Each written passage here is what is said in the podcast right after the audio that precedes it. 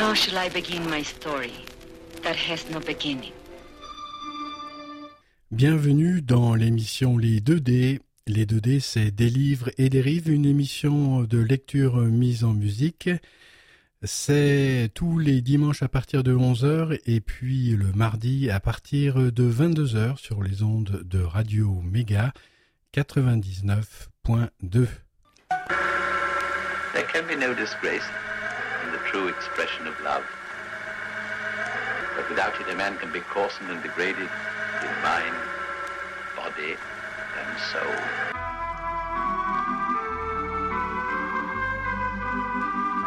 Bienvenue, amis auditrices, amis auditeurs, dans l'émission Les 2D des livres et des rives, une émission de lecture mise en musique, et c'est tous les dimanches à partir de 11h. Mais vous êtes sûr euh, que ce qu'il dit en anglais, euh, c'est bien vrai?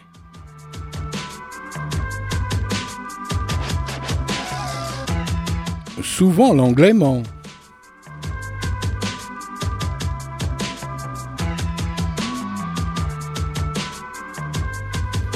Bon, enfin, bref, c'est la deuxième partie de l'émission euh, consacrée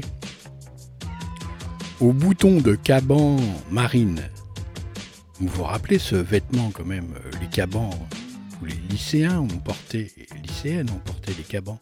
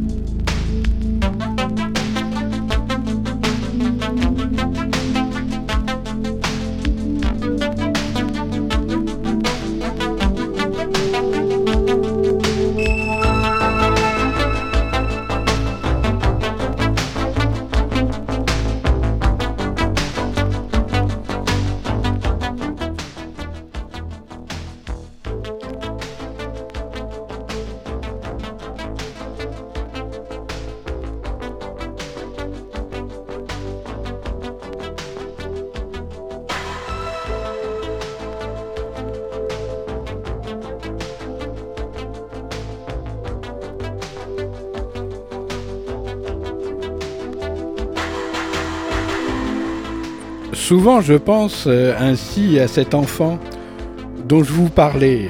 Vous savez, Lys Pierre. Ce livre élémentaire que je n'écris pas. Cet enfant dont nous saurions, vous et moi, qu'il n'est pas là où il est. Souvent je le vois écrire. Des lettres, toujours. Des pages et des pages vide de toute chose à voir, seulement empli de lumière, noir de lumière. Les relisant plusieurs fois, corrigeant les fautes d'orthographe, enfin les brûlant.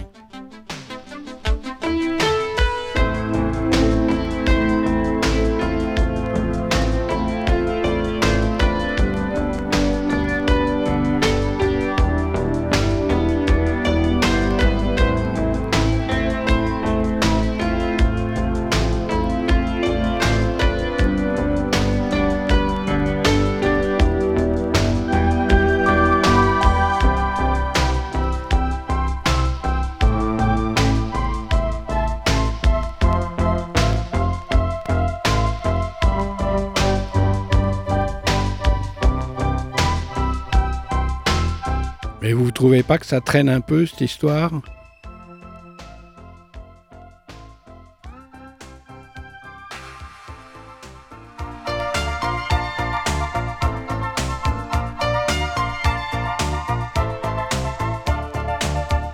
Ces lettres qui se consument, ces mots de calme, désespoir, cette paix mouvementée, remonte. Les pensées vraies, les pensées brûlées celle qui ferait mourir. Écrivant encore, inchangé dans sa solitude, approfondissant la blessure de sa solitude, blessure infligée par personne, donnée avant toute chose, donnée avant toute rencontre, donnée, écrivant, touchant d'un cœur surnaturel le sang même de la vie, de toute vie, le plus grand mystère, touchant du bout des doigts l'humidité d'une pierre affleurant le sol, venu de quelle profondeur?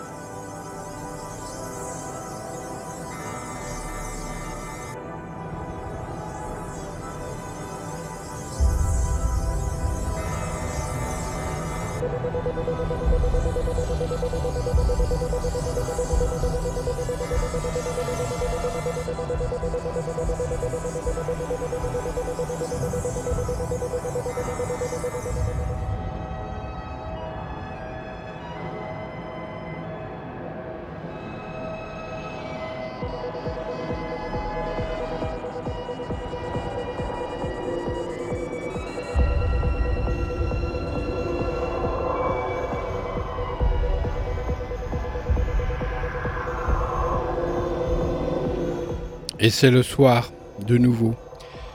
La lumière de la lampe heurte la blancheur de cette feuille. Il est maintenant très tard. Je vais poursuivre cette euh, lecture entamée l'été dernier. Ce livre de Proust que j'emmenais dans mes balades. Ces pages sont encore trempées de soleil. Lecture sans fond, sans fin. Lecture immobile. L'histoire n'avance pas. Il n'y a pas d'histoire juste une avancée lente, très lente, vers l'amour, vers la cruauté de l'amour, vers sa lumière aveuglante, blanche. Lecture hallucinée, dévorante, infatigable. Quelqu'un parle, quelqu'un qui est alité dans le voisinage de sa mort. Il écrit ce livre au fur et à mesure de la lecture que j'en fais. Il écrit à partir de l'abandon enfin entier qui est le sien, jamais si proche des larmes, de la sécheresse, de la mort, jamais si proche de la vie, de la brûlante nudité de la vie.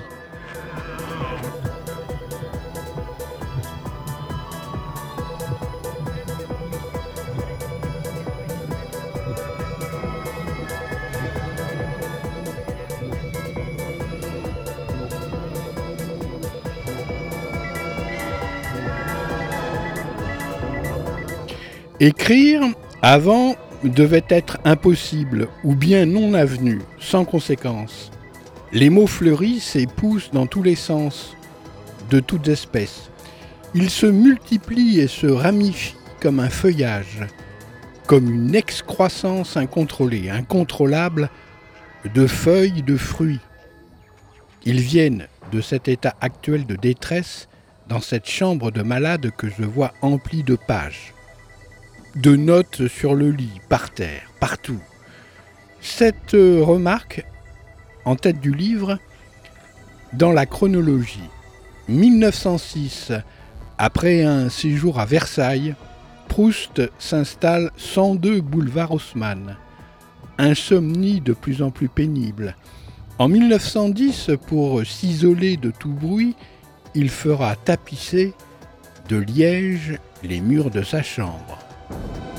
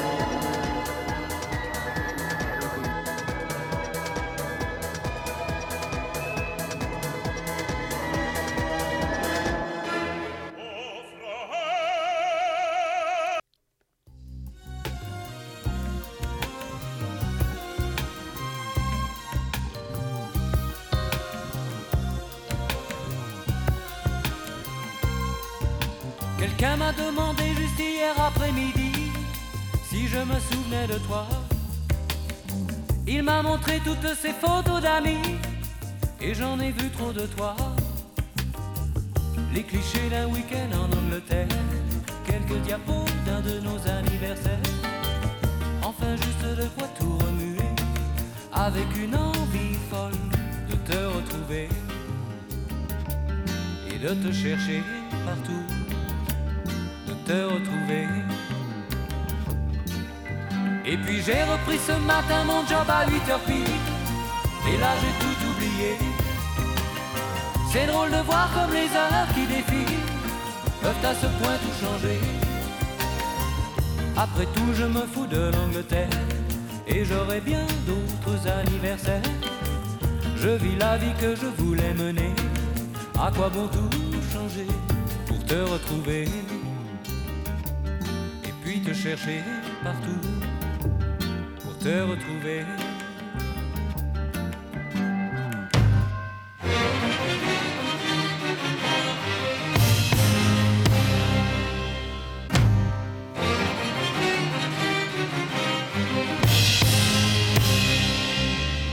Après tout, je me fous de l'Angleterre et j'aurai bien d'autres anniversaires. Je vis la vie que je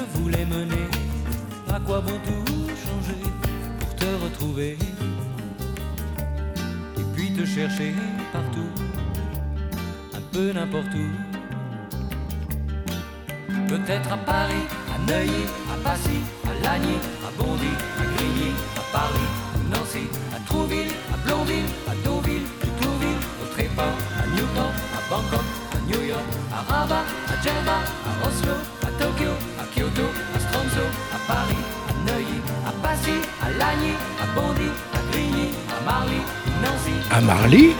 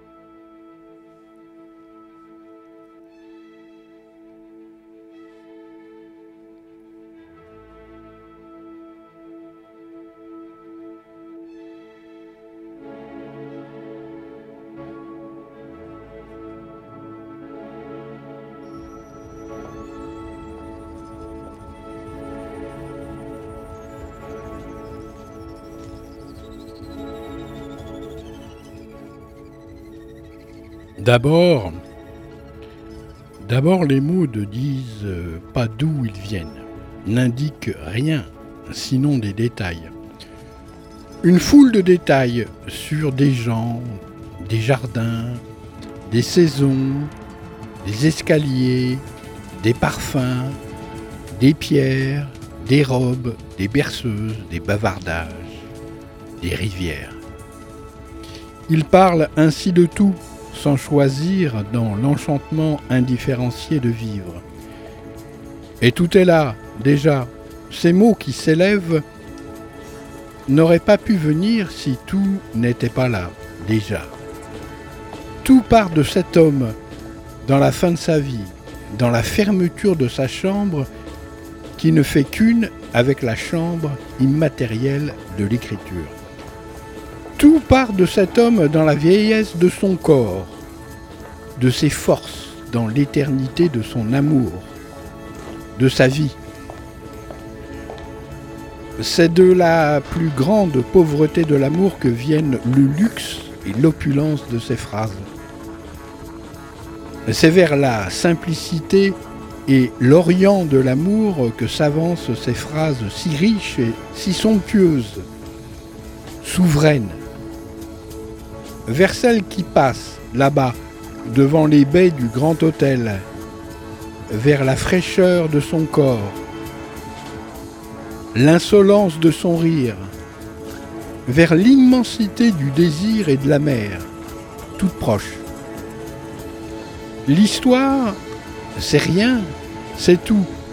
C'est une allée vers la nudité de cette chambre, vers cette blessure, à nouveau ouverte, les siècles à venir, ouverte, vers cette lumière incessante et légère du regard. L'amour même,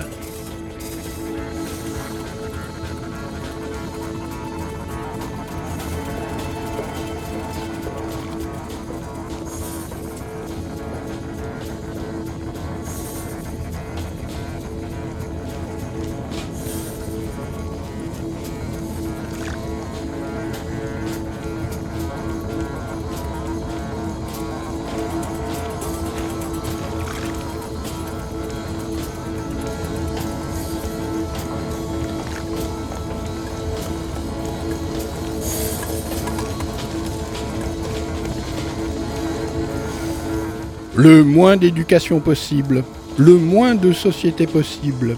L'enfant lisse, l'enfant Pierre, je le vois aussi par instant se lasser des livres, se lasser d'écrire, se lasser de tout.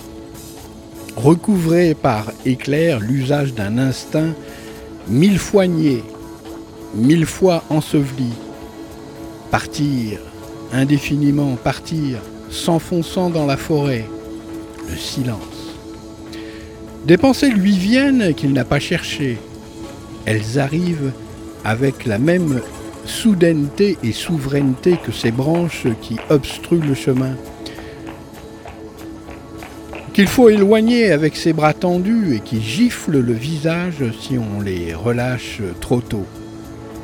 Ces pensées-là, il ne peut les maintenir à distance.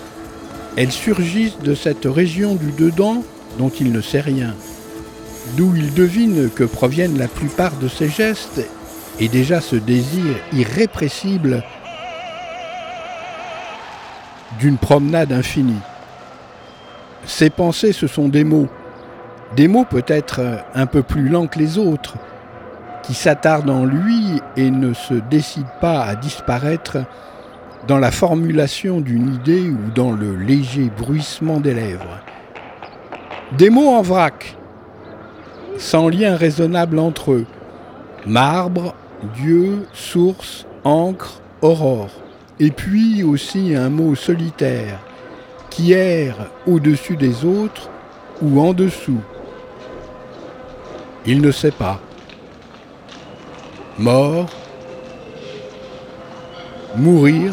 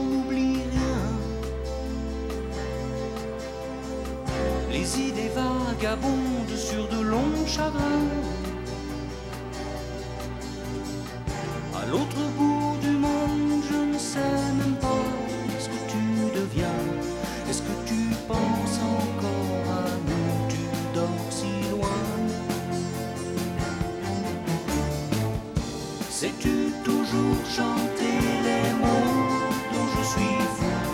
La lune blonde qui voit tout ne me dit rien. Si seulement la terre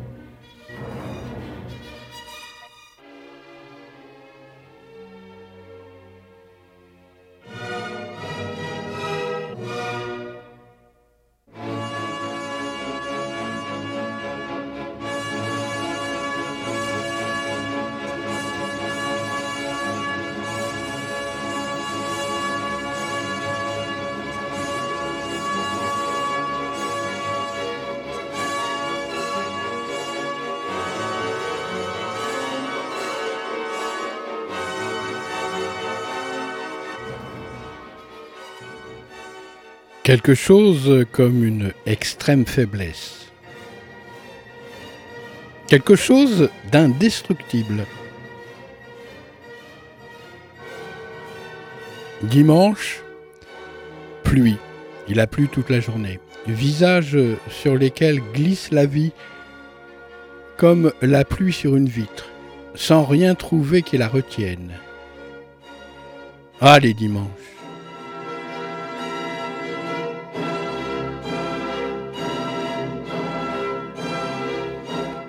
Le bruit que font les livres ouverts sur cette table, ils marmonnent, ils disent quelque chose à voix basse, monocorde, inlassablement. Ces textes, des poèmes, affectent la vue de la même façon exactement que l'audition lointaine, irréelle de chants grégoriens. Dans la fraîcheur d'une église visitée, affecte l'ouïe. Au travers de ces deux sens, la lecture, comme ces chants, invente quelque chose de notre âme. Il y a beaucoup d'affinités, de connivence entre la lecture et la prière. Dans les deux cas, marmonnement. Dans les deux cas, silencieux commerce avec l'autre. Dans les deux cas, semblable, indéfinie et douce promenade en de clairs vergers. Cela même évoqué au XIIe siècle par Guéric d'Igny. Vous vous promenez à travers autant de jardins que vous lisez de livres.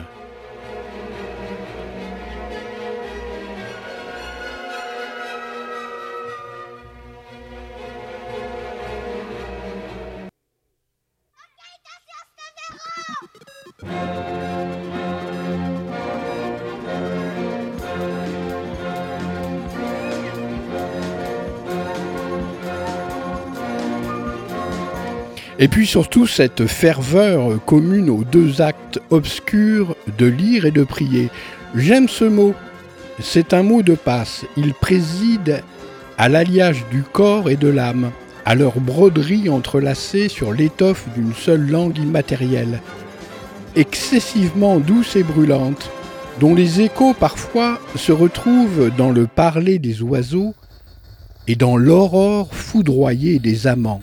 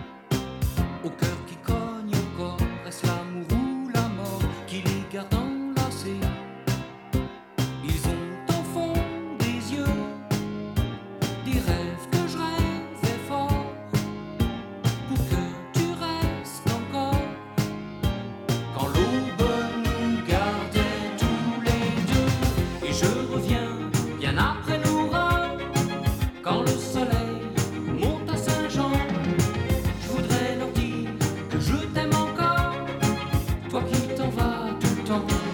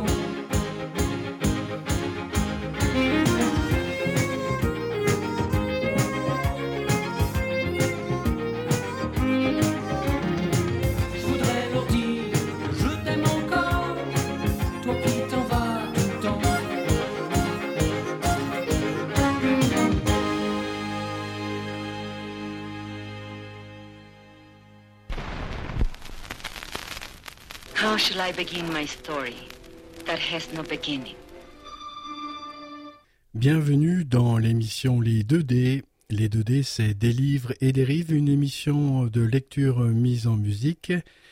C'est tous les dimanches à partir de 11h et puis le mardi à partir de 22h sur les ondes de Radio Méga 99.2.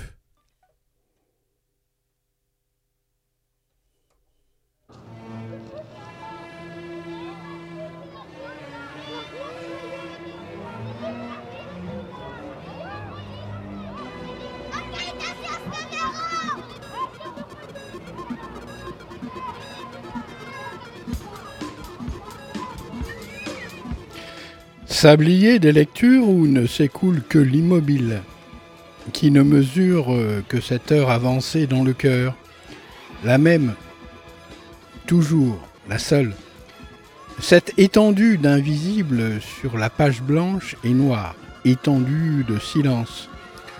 Le pur silence, l'élément naturel de l'âme, autant que l'eau pour le nageur d'au-delà de l'horizon. La vibration lisse sans cesse se métamorphose, traversant des champs de force innombrables, empruntant tour à tour la peur, le rire, la ruse, la bonté. Ce signe, un jour indéchiffré, cette hémorragie imprévisible des forces. Dessous la chaleur déraisonnable du corps, une zone glacée en friche, vers laquelle lisse s'avance, lentement, régulièrement. Un jour, deux jours, trois jours, il y a Lys, enfermée dans la fièvre qui délave l'éclat de ses joues, qui rassemble toute lumière du visage en un seul point de regard. Il y a la mère, assise près de lui à une distance infinie de lui, enfermée, elle aussi. On ne sait dans quoi, enfermée. Il y a la nudité de ses gestes, l'indigence de ces mots qui vont et viennent de l'un à l'autre, qui lancent des passerelles bien trop fragiles, toujours effondrées. La quatrième nuit, il s'éloigne de la vie, le visage pâlit, le souffle décroît, se stabilise très bas,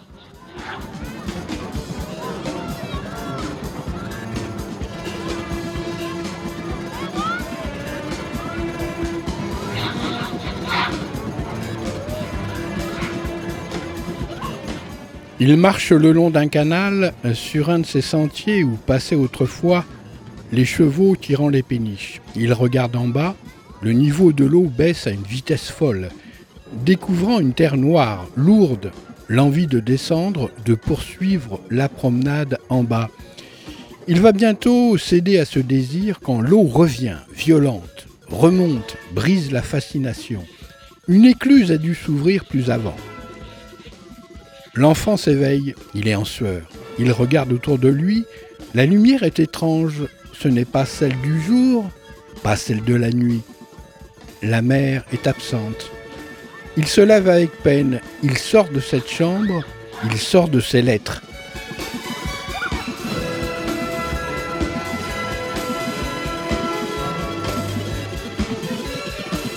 Quelqu'un écrit, des lettres, penché sur une table de mauvais bois, penché sur un songe trop précis. Quelqu'un écrit que l'on voit de dos. Par la fenêtre, entre la lumière du jour, celle de n'importe quel jour, elle brûle les yeux. Elle brûle la première page du livre. Lentement, mange le livre. Les mots. Brûlure sans flamme et sans clarté, brûlure inutile. À la fin du livre, ne resterait plus que cette lumière, que cette plaie de la lumière franche, nette.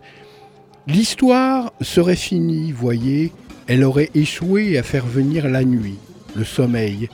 Elle resterait inachevée, définitivement inachevée, avec devant elle cette étendue de lumière, cette éternité du jour, inentamée, intacte.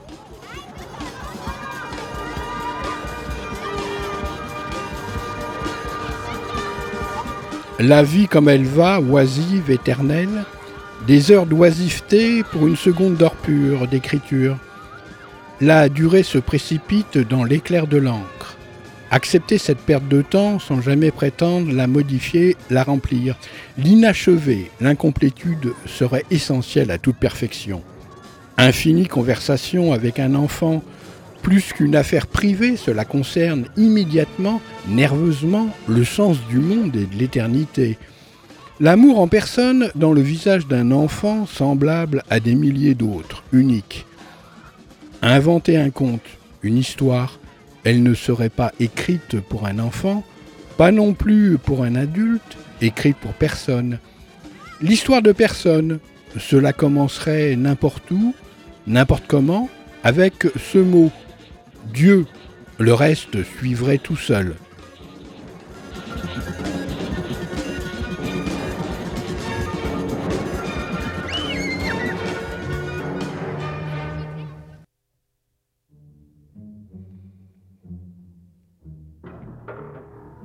Dieu, c'est le nom de quelqu'un qui a des milliers de noms.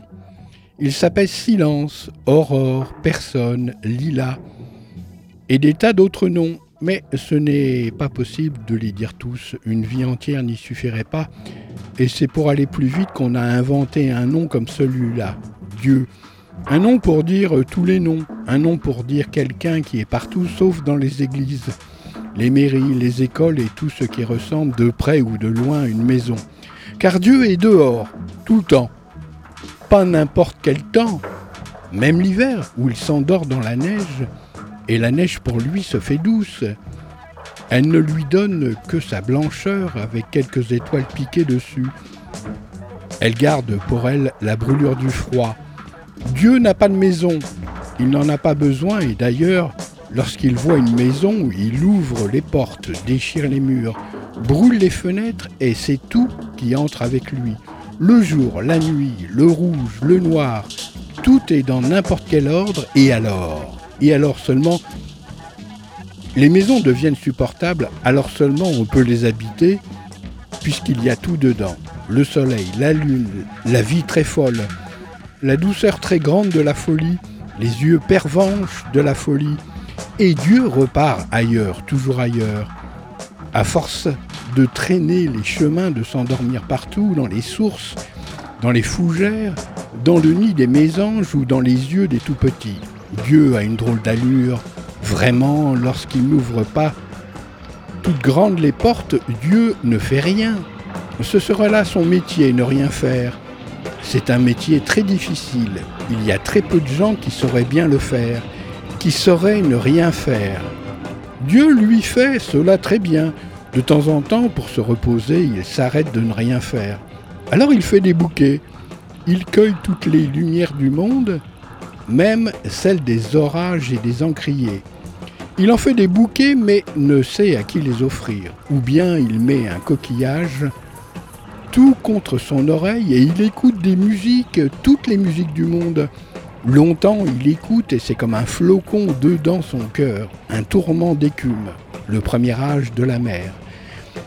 L'immensité de la mer dedans son cœur, et Dieu se met à rire et Dieu se met à pleurer parce que rire ou pleurer pour Dieu c'est pareil.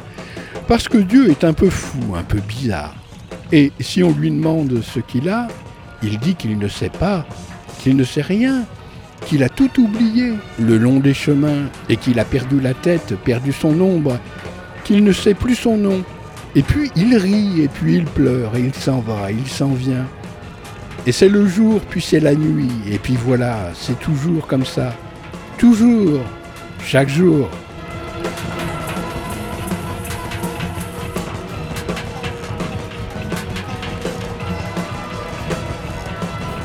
Dérive Infinies dérives, des livres, ces promenades, ces lectures, ces lettres, le travail, une absence. Je n'écris pas pour maintenir ni pour sauver l'heure qui passe. Je vous écris son passage en moi et ses éclats de toute beauté qui m'en restent. Et ces brins d'éternité, dedans la mort effondrée entre les pierres de fatigue. J'écoute des musiques, beaucoup de musiques, Mozart, Schubert, le chat Mozart. Il se déplace sans heurts par glissement, par frôlement, sans froisser les feuillages de l'air, sans renverser le moindre silence. Il tourne doucement autour d'un oiseau lumière, sans jamais le quitter des yeux, sans jamais conclure le jeu par une prise, par un rapt. Tout est donné, offert. Chaque degré de l'abîme est compté. Pure contemplation, pure douleur. Je regarde le beau temps par la fenêtre, cette candeur du soleil. Je pense à vous, dont je ne sais rien.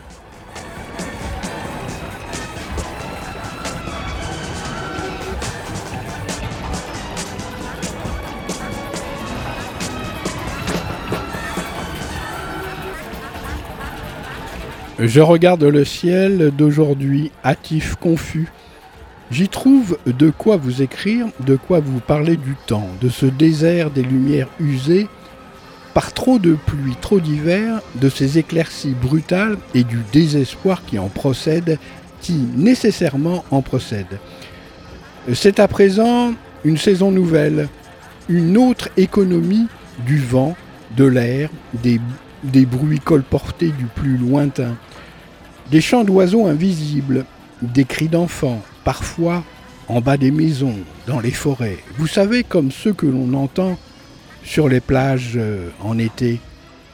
Il n'est que les enfants pour ainsi confondre avec tant de justesse leur jeu de voix, de rire, avec la rumeur des éléments, avec le souffle sourd des vagues. Sans doute, Avez-vous déjà remarqué cela et que le voix des adultes, elles, ne rejoignent rien, n'épousent rien, elles font écran, coupent, empêchent, gênent.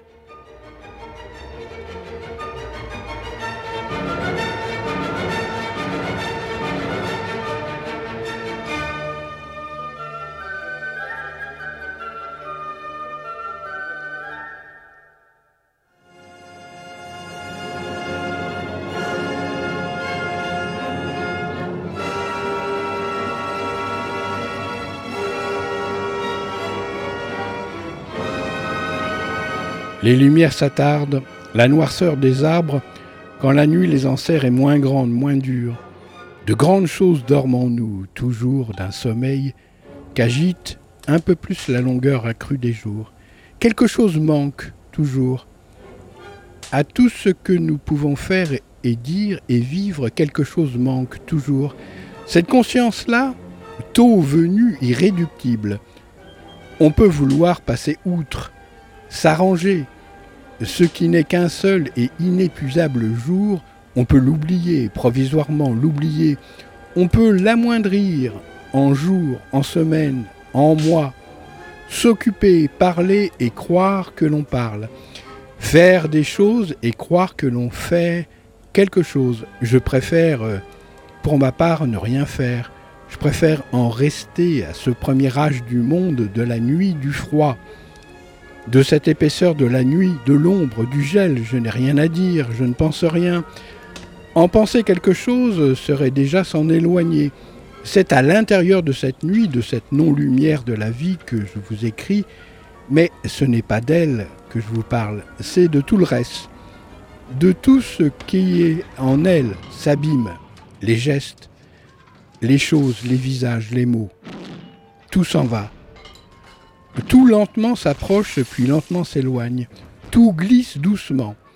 Les voix, les regards, tout glisse doucement sur le côté, sans heurte, sans indépendamment de tout vouloir comme un glissement de terrain. Et tout se poursuit aussi bien. Les mêmes choses toujours, rien n'est empêché. Apparence du travail, apparence de conversation, apparence des mouvements divers. Vie apparente. Suppose que c'est la chose banale. Je suppose qu'il est possible de vivre ainsi longtemps, sur un longtemps, dans cette mort merveilleuse de l'indifférence, dans cette horrible aptitude à vivre en l'absence de tout, dans la plus silencieuse des absences, sans âge, sans plus vieillir, sans plus souffrir de rien.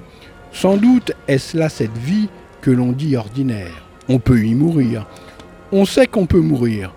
On sait aussi que mourir est impossible.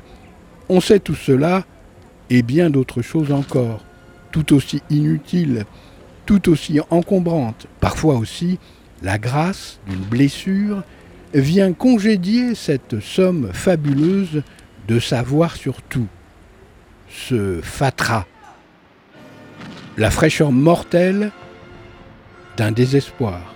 On ne sait plus rien. On a perdu un instant cette ignorance apprise, cette indigence mentale. Le désespoir allège le regard, brûle le sang, purifie. Il suffit dès lors de regarder, sans choisir, regarder.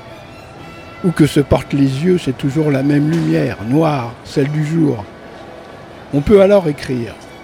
Par exemple, écrire sans souci d'une lecture, écrire quelque chose, cela, il arrive qu'une pierre vacille en toi, puis d'autres voisines. Un pan de mur devant lequel tu ne passais plus guère cède bientôt sous la poussée lointaine du vent. Tu regardes les pierres dispersées, disjointes, avec une lenteur passionnée par les herbes sèches de l'oubli, creusées par les eaux grises des fatigues, elles ne pouvaient très longtemps tenir. Il a suffi d'un souffle pour les renvoyer à leur diversité première. Tu écoutes les ultimes échos de l'éboulement. Tu entends ce qu'ils disent. Quelqu'un est parti de toi qui n'y était jamais entré. Peu à peu s'évanouit la fascination de ces ruines. S'annule leur dernier pouvoir de convoquer les regrets. Tu t'éloignes, éprouvant l'informulable d'une lumière qui te sert à mesurer l'immensité négligeable de tes pertes.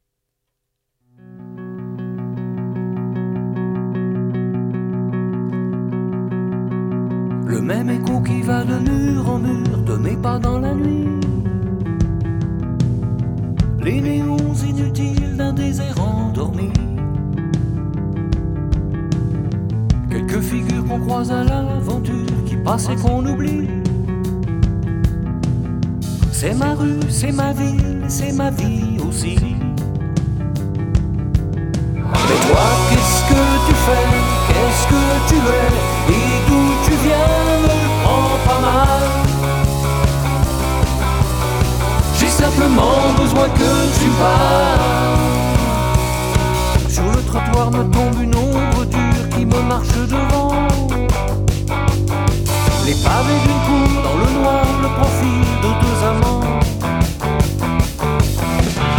Y a ceux qui dorment au fond de leur voiture, c'est pour en attendant.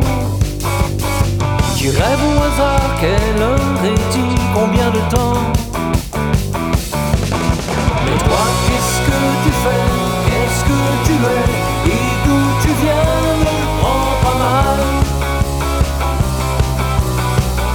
simplement besoin que tu parles.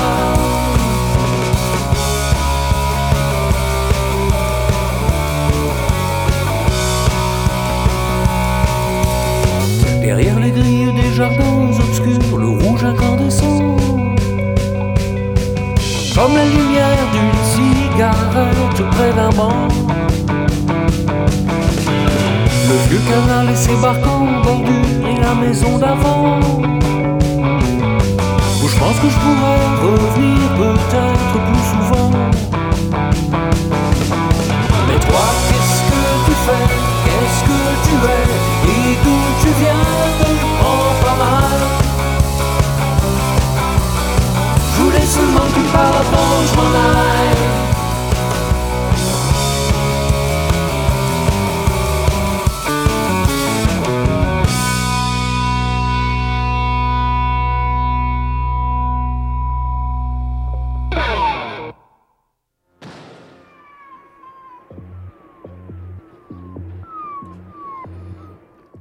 Une nuit et un jour sont passés, un intervalle dans cette lettre, une pierre blanche entre deux chemins de l'encre. Je pourrais aussi vous parler d'une petite fille que je garde parfois, avec laquelle je passe des jours entiers. Hélène est son nom. Vous dire le miracle des saisons sur son visage, le désordre radieux amené par le vent dans son regard. Ses gestes lents, toujours pleins d'une gravité attentive, ce déchirement délicat des premières roses entre ses mains, leur lumière qui s'accentue quand elle les froisse, leur douceur brûlée entre ses doigts. Elle a deux ans, elle a mille ans. Elle a un de ces âges qu'en songe je prêtais à Lys, Pierre. Peut-être la pensée de ce livre m'est-elle venue de là, peut-être. J'ignore, à vrai dire, tout ce que j'écris, de ce que je rêve, pourquoi j'en rêve, pourquoi je l'écris comment. Je ne sais rien de ce que je fais. Je le fais, c'est tout. Je rêve que je le fais. Je cherche quelque chose. Je ne sais quels chemins sont les plus favorables, je les emprunte tous, tour à tour ou simultanément. Il y a ces lettres que je vous écris, je m'adresse en vous, au plus indifférencié de vous, à ce plus faible dénominateur commun, la nuit, la table rase de la nuit. Je vous parle à partir de ce don d'inexistence également réparti entre chacun de nous cet héritage de la plus pauvre folie, cette inaliénable égalité devant le vide, l'horreur du vide, la souveraineté du vide. Que nous la renions ou, ou non, peu importe, c'est là que nous sommes, c'est là qu'adviennent les rencontres. Il y a ces promenades, ces regards incessants, surtout, arrêtés partout, cette éternité rompue des promenades, il y a ces livres dans lesquels je m'aventure jusqu'à y trouver les mots justes, les mots clairs et noirs, ceux qui s'imposent avec la soudaineté d'un orage, d'une accalmie, n'importe où. En milieu de texte, au bas d'une page, je les recopie dans des carnets. Des carnets de toutes les couleurs que je laisse sur cette table. Je les oublie je n'y pense plus. J'ai relis pour vous quelques pages de La Délie de Maurice Sève. Pour vous en parler, j'ai rencontré ceci, ces mots qu'une seule lecture n'épuise pas, qui me réjouissent, ces mots que je lis et relis, que je mâche, comme dans une promenade on porte quelques herbes à ses lèvres, entre ses dents. Le corps travaille à forces énervées, se résolvant l'esprit en autre vie. Cristaux immatériels précipités d'âme et de sel qui peuvent emprunter aussi d'autres conducteurs que les livres. Un silence peut les induire, un geste entrevu, l'ombre sur un mur, l'imprévisible d'une douleur. Je vous parle ici de ces faux pas de l'esprit, de cette interruption momentanée des processus mentaux qui nous font ouvrir les portes, dire les mots attendus, les mots sourds. Je vous parle de cette trêve inespérée dans l'infirmité des savoirs qui nous rendent aptes à vivre d'une vie nulle, profondément nulle. Je vous parle de ces foudres blanches nerveuses qui nous dévoilent une seconde le visage qui est le nôtre, celui qui monte de la plus noire solitude jusqu'au feu dévorant d'une rencontre. Il n'est, pour ces États, aucune terre, aucune heure privilégiée. Si un livre rarement peut les amener, une absence le peut tout autant. Une étoile, l'effroi du jour qui vient, ou déjà les oripeaux de lumière entre les branches des arbres, au-delà, en deçà de toute littérature, quelle que soit la forme de la rencontre, quel que soit le visage de l'ange, pierre, chair, encre, fougère, il s'agit toujours de la même bonne nouvelle, celle de notre délivrance, celle de la délivrance en nous des forces captives, des forces obscures. Ce livre que j'ai refermé hier de Maurice Sève n'a pas d'autre matière, noire, crayeuse que celle-ci, que celle tout entière désignée par ses premiers mots. Grand fut le coup qui, sans tranchante l'âme, fait que, vivant, le corps, l'esprit des. Écrire sur des feuilles blanches ou grises, sur des écorces, sur des pierres, sur les pierres de taille de la nuit, Je pense à ces animaux fossiles qui sont dedans la terre, à ces cerfs fossiles que parfois l'on exhume, à cette empreinte minutieuse de leurs os, dans les pierres, pris dans le mouvement, où la mort les a chevauchés. Ils courent depuis des siècles, depuis des siècles, immobiles. Ce serait là une assez juste image de l'écriture. Il existe près d'ici un étang. La mort, qui souvent se rend dans ces provinces, vient lui rendre visite en hiver, au milieu de l'été. Je l'ai vu l'ai. J'ai marché dessus jusqu'en son cœur, écoutant les craquements lointains. How shall I begin my story that has no beginning? Bienvenue dans l'émission Les 2D. Les 2D, c'est des livres et des rives, une émission de lecture mise en musique. C'est tous les dimanches à partir de 11h et puis le mardi à partir de 22h sur les ondes de Radio Méga 99.2. There can be no disgrace in the true expression of love. But without it, a man can be coarsened and degraded in mind, body, and soul.